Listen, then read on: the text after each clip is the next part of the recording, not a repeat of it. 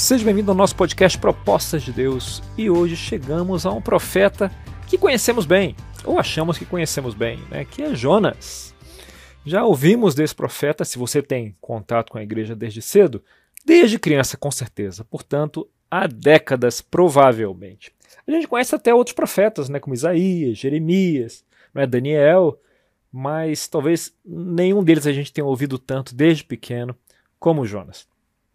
Então, vamos honrar esse profeta com dois podcasts. Né? Um hoje, vamos entender aí por que, que esse livro foi escrito, qual é o ponto de Jonas, um dos pontos principais de Jonas, que definitivamente não é falar sobre transporte marítimo de, de, de pessoas em peixes.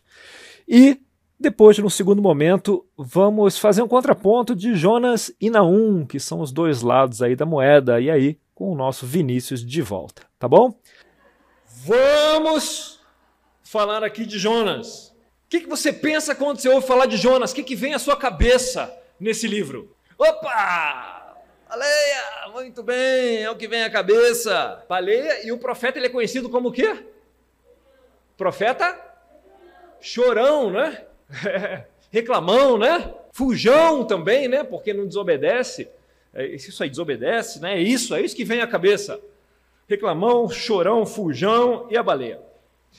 Vamos lá em Jonas 1. A palavra do Senhor veio a Jonas, filho de Amitai, com esta ordem: Vá depressa à grande cidade de Nínive e pregue contra ela, porque a sua maldade subiu até a minha presença. Mas Jonas fugiu da presença do Senhor, dirigindo-se a Tarsis. Desceu à cidade de Jope, onde encontrou o um navio que se destinava àquele porto. Depois de pagar a passagem, embarcou a Tarsis para fugir do Senhor. Daí veio uma tempestade depois disso, né? O que aconteceu? Veio uma tempestade, Jonas foi jogado no mar, foi resgatado por um transporte alternativo, depositado numa praia, e a gente ouve essa história de fuga, e a gente sabe do que se trata, né? A gente sabe do que se trata. A gente. Ah, Jonas é um livro que mostra para você o que acontece com você quando você desobedece. Não é isso? É isso que acontece. Jonas ensina isso para você e a gente ouve e pensamos claramente é um livro sobre desobediência. Não adianta fugir de Deus. Agora, pense, por favor, no que passava na mente do povo de Israel quando recebeu essa história. Pensou? Não, não é difícil pensar nisso, né? Mas vamos fazer um exercício antes, então, para te ajudar a pensar. Pensa num grupo de pessoas, num tipo de pessoa que você não gosta. Pensou aí? Você pensa, não, não, Daniel, sou cristão, eu, eu preciso amar todos. Fala assim, tá, tá, tá, tá. Mas agora, sério, pensa no grupo de pessoas que você não gosta. Tá bom? Estamos numa época né, que é muito fácil. É muito fácil, não precisa pensar muito para achar um perfil né, de pessoas que você não gosta. Tenho certeza que se esforçar um pouquinho você vai achar alguém, um tipo. Né? Lembra de alguma palavra? Sinta a indignação quando essas pessoas expressam a sabedoria delas. Eu vou falar algumas coisas agora, não vá embora, tá bom? É só para ajudar você a pensar aqui. Pensa no que vem à mente quando você pensa nos terraplanistas. O que vem à sua mente. Beleza? Beleza, ah, tá, é, meio bobo e tal, mas beleza. Mas vou piorar. Pensa na sua mente agora o que, que vem quando você pensa. Ó, gente, eu não concordo aqui com nada do que eu vou falar aqui, tá? É só para ajudar o exercício, tá bom? É só para irritar você. Pensa agora quando você pensa no movimento anti-vax, anti-vacina. E a pregação, o chip do Bill Gates, a conspiração. Algumas pessoas confessaram, porque são, são sentimentos reais, confessaram é, um impulso, foi mais de uma, mais de duas pessoas, confessaram o impulso de pensar bem feito. Bem feito. Quando alguém que prega antivacina ou não quis se vacinar, é, passa por sintomas muito fortes da doença, eventualmente hospitalizado. Bem feito. Tô, a gente falou brincando aqui, mas isso é real, esse sentimento. A pessoa, ela sabe que é errado, a pessoa sabe que não deveria sentir isso, mas ela não consegue evitar. Então, bem feito. E, e se você pensar bem, se a gente transpor a situação, é como vir assim: tem um irmão que está passando fome, dificuldade, situação terrível. E ele está passando fome, está lá, não tem como alimentar, as crianças estão com fome. E você olha e pensa: quando você fez aquele parcelamento em 24 vezes na Ricardo Eletro, para comprar aquela TV de 50 polegadas, era óbvio que era uma decisão ruim, que não ia dar certo. Bem feito. É a mesma coisa. Uma decisão que a pessoa toma, que tem riscos envolvidos e pode dar muito errado. E aí, quando vem, bem feito. Me dá essa caixa de ovo aqui de volta. Tem que passar fome mesmo seu terraplanista. Bem feito. Agora aguenta esse tubo na goela. Está desconfortável? Pois é. Está sentindo um pouquinho a revolta? Dá um desconforto no estômago. Agora imagina o povo de Israel com relação aos assírios. Lá em 2 Reis 17, no verso 5 diz: O rei da Síria invadiu todo o país e marchou contra Samaria. Você imagina um povo que você não fala a palavra, não fala a língua, e não é um povo invadindo, são só aqueles caras brutos, os soldados invadindo, queimando as coisas, roubando sua comida, escravizando seus filhos, matando seu pai, é, escravizando sua esposa, suas filhas, em todos os que moram no campo, que moram fora de cidades moradas desse povo. Como é que você se sente? Ah. Marchou contra Samaria e sitiou por três anos. O que é sitiar, hein? Fechar a cidade de forma que não entra comida, não sai comida, de forma que, se puder cortar a água, melhor ainda, se não tiver fonte interna, sem acesso à água, para que as pessoas passem fome até o ponto que elas se rendam, porque elas vão passar fome vão começar a morrer, talvez cheguem ao ponto de canibalizar umas às outras, com medo do exército, do exército assírio matar lá parte deles, escravizar as outras, e é um medo fundado, porque é isso que eles vão fazer mesmo. Então sitiou três anos e conquistou. No nono ano do reinado de Oséias, o rei assírio conquistou Samaria e deportou os israelitas para a Síria. Ou seja, depois disso, se você sobreviveu, tudo aquilo que você conhece, seu trabalho, suas relações, seus amigos, sua família, tudo já era. Você vai ser deportado para viver numa sociedade que você não fala a língua, você não sabe nada. Você tem uma profissão, não serve mais para tentar sobreviver em subocupações. E esses eram os assírios. Então imagine aquele desconforto que você sentiu. E você pode multiplicar por 100, ou pode multiplicar por mil, aquele desconforto. Isso era o que os assírios provocavam dos israelitas. Não era ranço, era ódio. Ódio profundo. Profundo.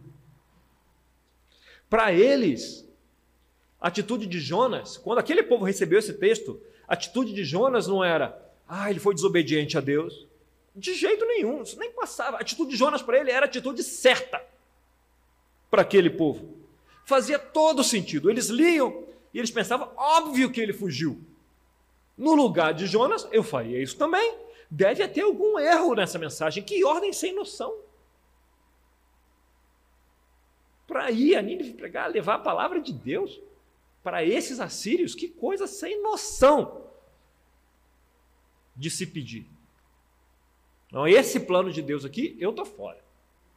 Eles não merecem nem que eu pense isso para eles. No fim, vocês conhecem, Jonas vai, e Jonas termina a história tão deprimido que ele quer se matar por causa de uma planta. Pensa, não dá para inventar um negócio desse. Né? É, é, É, essa história é absurda demais. Quem poderia imaginar que uma história escrita por israelitas sobre um israelita ia ser assim, né? Você imagina que vai ser tudo claro. Você imagina que o que é certo, o que é errado, quem é bom, quem é mal, é, vai estar tá tudo claro. Mas vejamos, Jonas recebe uma ordem de Deus e ele foge. E ele vai parar num navio cheio de pagãos, certo? Vem a tempestade, e o que, que os pagãos fazem? Eles oram a Deus. E enquanto os pagãos estão orando, está todo mundo orando a Deus, todos menos Jonas. O que, que Jonas está fazendo? Dormindo. Pensa no mané. Está todo mundo orando, os pagãos estão todos orando. Os pagãos idólatras estão orando. E Jonas está dormindo. E aí eles vão investigar a causa. Não, está acontecendo por alguma causa, essa tempestade não é normal. Vamos investigar a causa. E começa a investigar. Investiga daqui, e pergunta dali, investiga do outro lugar, e investiga e eles descobrem que Jonas é o problema.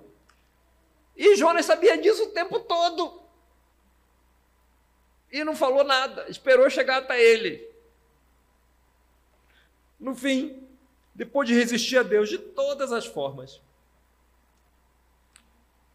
Jonas recebe um transporte em classe hipereconômica, pensa na vida e finalmente chega a Nínive. Pensou na vida, deixar de ser mané, chegou a Nínive. E, e, Jonas 3, no verso 3, diz assim: E Jonas obedeceu a palavra do Senhor, amém, e foi para Nínive. Era uma cidade muito grande, demorava-se três dias para percorrê-la Jonas entrou na cidade e a percorreu durante um dia, proclamando: daqui a 40 dias, Nínive será destruída. Era uma cidade enorme. Três dias só para atravessar. E Jonas anuncia, obedecendo. Quantos dias Jonas anuncia? Um. E deu. Eu já vim até aqui, já anunciei, deu. Nada de três dias. Cumpri minha missão. Só o que acontece? Os caras são abertos a mensagem de Deus. Ridiculamente abertos, muito abertos. E aí temos aqui em Jonas 3, no verso 6. Quando as notícias chegaram ao rei de Nínive, ele se levantou do trono, tirou o manto real, vestiu-se de saco de pano e sentou-se sobre cinza. Então fez uma proclamação em Nínive.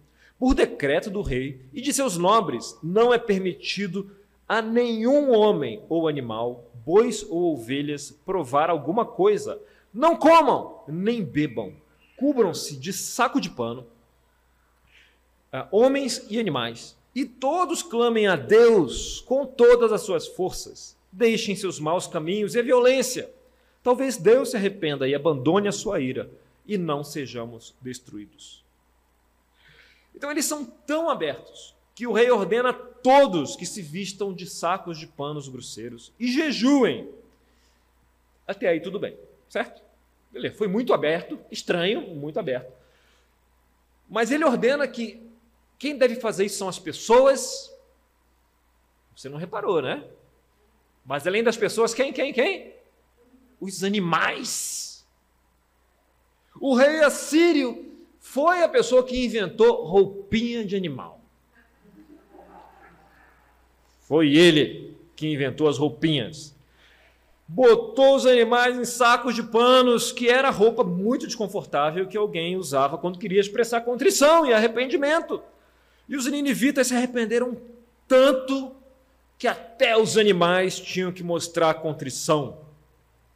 Pano de saco e jejum. Imagina os ninivitas andando pela rua e olhando uma codorna comendo um gafanhoto. Cospe esse gafanhoto agora! Que você está de jejum. Os animais tinham que fazer jejum e mostrar contrição. Juntos, as ovelhas, saco de pano, e não podia ser o, a lã delas mesmas. Tinha que ser outro saco de pano. Você tinha que vestir todos os rebanhos com saco de panos.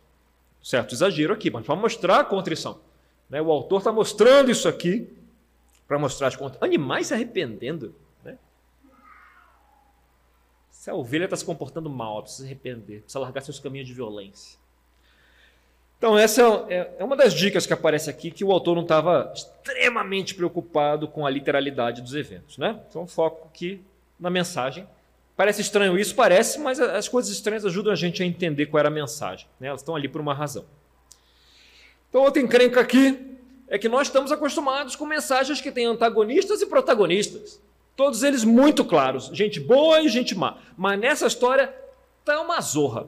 Tá tudo misturado. A gente tem um israelita justo, entre aspas, né, um profeta que está agindo torto, e você tem os pagãos infiéis que estão indo bem.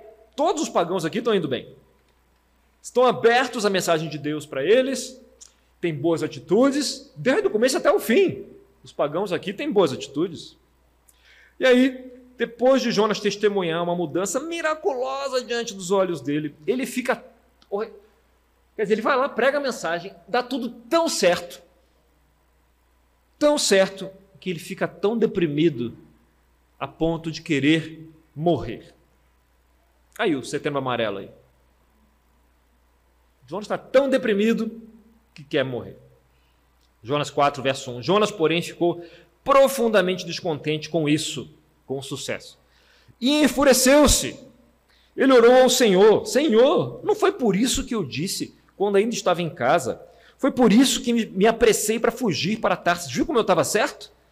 Eu sabia que tu és Deus misericordioso e compassivo, muito paciente, cheio de amor, e que prometes castigar, mas depois te arrependes. Agora, Senhor, tira a minha vida, eu imploro, mata-me agora porque para mim é melhor morrer do que viver. Gente, que história bizarra essa história de Jonas.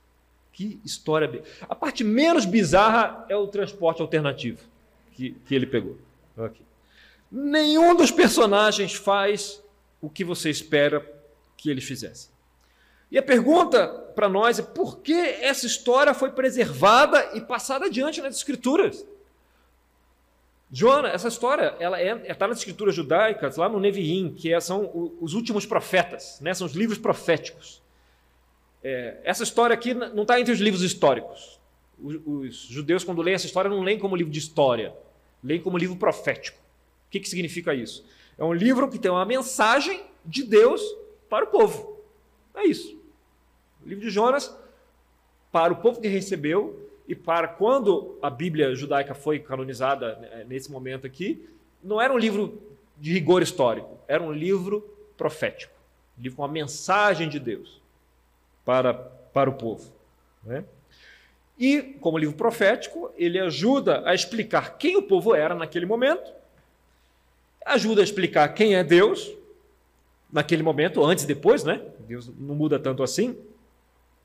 E e ajuda a orientá-los, né? ajuda a pensá-los, ajuda a orientá-los em como, como agir. E Jonas, então, não queria ir para Nínive, claro, claro que não queria, porque os assírios trataram os israelitas horrivelmente por muito tempo. Então ele não queria, estava magoado. Como todos os israelitas, ele estava magoado, ele estava bravo com os assírios. Magoado e bravo. Então a pergunta que o livro faz é: será que Jonas consegue perdoar os assírios? Ou será que Israel consegue perdoar os assírios? E Jonas fica bravo no fim. Claro que ele fica bravo. Quando você não consegue perdoar alguém, tratar alguém, você não gosta, né, porque fez algo ruim ou porque agiu de uma forma que você acha é, horrível, e essa pessoa é abençoada, quando essa pessoa recebe a misericórdia que ela não ofereceu aos outros, é muito irritante. E era isso que Israel estava lutando, era com isso, né? Com isso que Jonas estava representando aqui.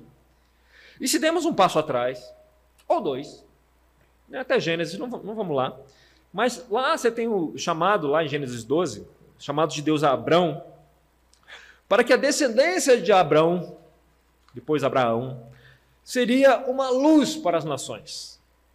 Representaria Deus para as nações, seria uma nação de sacerdotes, iria levar Deus até as nações. E era um chamado que, que Israel não estava cumprindo muito bem nessa época, porque eles estavam magoados, com razão. Os assírios deram muita razão, talvez poucas relações deram mais razão do que os assírios para outras razões para magos. Mongóis, certamente, também deram muitas razões para magos. Né?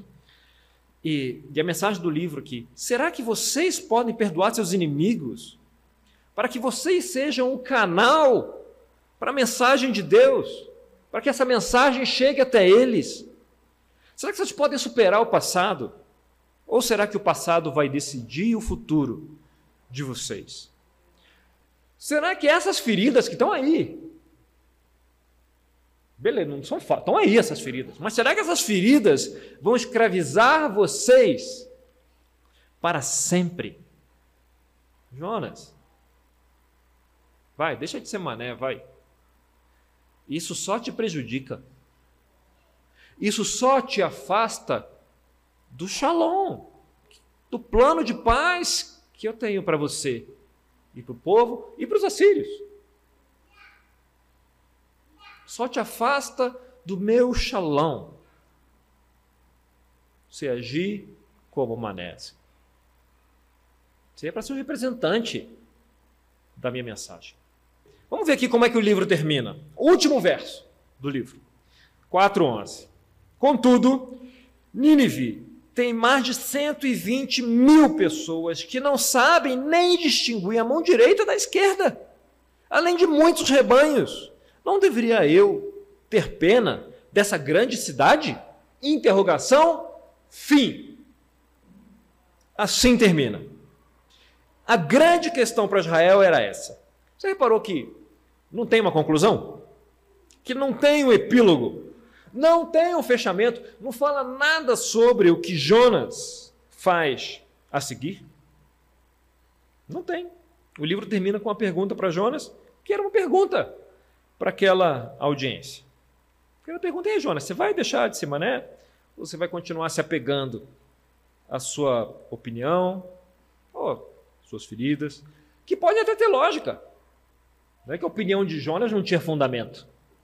Não tinha, obviamente tinha fundamento. Mas você está prejudicando a si mesmo. E você está limitando o meu shalom. Para você e para os outros. Por causa disso. Por causa dessa opinião. Aqui a audiência que recebeu esse texto, ela tinha muitas razões para responder não ao chamado de Deus. Muitas razões para se apegar ao passado, para se apegar às suas mágoas. É impossível você discutir isso, a razão que aquele povo tinha. Israel tinha razão. O shalom de Deus, ele vai além disso. Isso me preocupa quando a gente entra nessas discussões. Ah, mas eu estou certo, eu estou errado e tal. Gente, não importa isso. Nesse mundo, todo mundo, todas as pessoas têm opiniões erradas, menos eu. Todo mundo tem. Eu concordo 100% comigo. E eu não concordo 100% com mais ninguém, então todos os outros, obviamente, estão errados. Então, todo mundo, você vai se apegar a isso? Estou falando comigo, né? Mas cada um de nós é, tem algo disso aí. Israel tinha razão, tinha direito à retribuição, tinha direito a negar o shalom, a negar a paz, a negar a mensagem de Deus. Porque eles sofreram demais. Mas o chamado era para viver em paz, né? Fora do coração e dentro do coração. Isso é o chamado para nós. Senhores, acabou, mas não acabou. Acabou. Mas agora tem um epílogo. Tá bom? Um epílogo. As pessoas que ouviram inicialmente a história, elas ficaram desconfortáveis. E eu espero que, em certo grau, cada um aqui, eu fiquei também, tenham ficado um pouco desconfortáveis. Era, era esse o objetivo. Né? Alguns elementos também indicam que essa narrativa tinha certo surrealismo, como são mensagens proféticas. Né? Elas, elas têm o exagero, têm o surreal para passar melhor a mensagem, para ilustrar melhor a mensagem. Né? É uma história muito bem contada, muito bem escrita, muito bem trabalhada, para reforçar o ponto maior, né, que é o ponto que importa, que era sobre israelitas e assírios, sobre inimizade e sobre o chamado para ser luz nesse mundo. Abençoar os assírios era algo impensável, era fora da cultura deles. Essa história é obviamente subversiva. Ah, isso é subversivo! A Bíblia é absurdamente subversiva. Né? Essa história era uma história subversiva contra o que a maior parte da cultura predominante acreditava na época. E é por isso que a história termina com uma pergunta. Né? Ela bagunça o, o dualismo confortável, o certo e o errado. Ah, vocês acreditam que vocês estão certos, estão cheios de razão? Toma essa história de Jonas aí. Pensa aí sobre isso. Né? É, ela mistura santos e pecadores. Ela mistura o fiel e infiel, nós e eles, a narrativa do nós e eles, que é tão comum aí. Cara, como eu ouço isso, eu fico tão indignado. Como alguém pode se dizer cristão e, e falar isso, de defender isso? E outra pessoa fala a mesma coisa do outro lado. Como alguém pode se dizer cristão e falar aquilo? Assim, meu Deus, que, que planeta nós estamos vivendo? Né? Essa história, ela não está nem aí para isso. Ela não está nem aí. Ela quer explodir essa visão de mundo, de nós e eles, de rótulos, né? Ela está falando, ó, Deus está de todos os lados. Até aqueles conhecidos por estar longe de Deus. Deus quer estar tá com eles. E de certa forma ele está com eles. Ele é capaz de abençoá-los, mesmo eles se posicionando contra a Deus. Não estou falando de salvação aqui, estou falando da, de Deus, né, da personalidade de Deus, da grandeza e do amor de Deus. Né? O mundo religioso, que de certa forma nós fazemos parte dele, adora se ver como nós e eles, né? nós e os demais, nós e os que não fazem parte não pensam desse jeito. E o sujeito aqui está furioso, absolutamente furioso com o quanto Deus e eles estão íntimos, ou estão próximos, não íntimos, mas estão próximos. Em vez de pescar o ponto principal da história. O tal do peixe desvia a gente do ponto principal da história, que, que para nós é o poder que está disponível em Jesus, em Cristo, de amar e perdoar os inimigos, de ignorar o fato que eles se portam como inimigos. É possível se distrair com a história com isso e esquecer o que Deus quer fazer com o shalom dele. Obrigado, turminha vamos fazer um contraponto de Jonas e Naum, que são os dois lados aí da moeda, e aí com o nosso Vinícius de volta, tá bom? Então, ótimo tempo a vocês e até mais.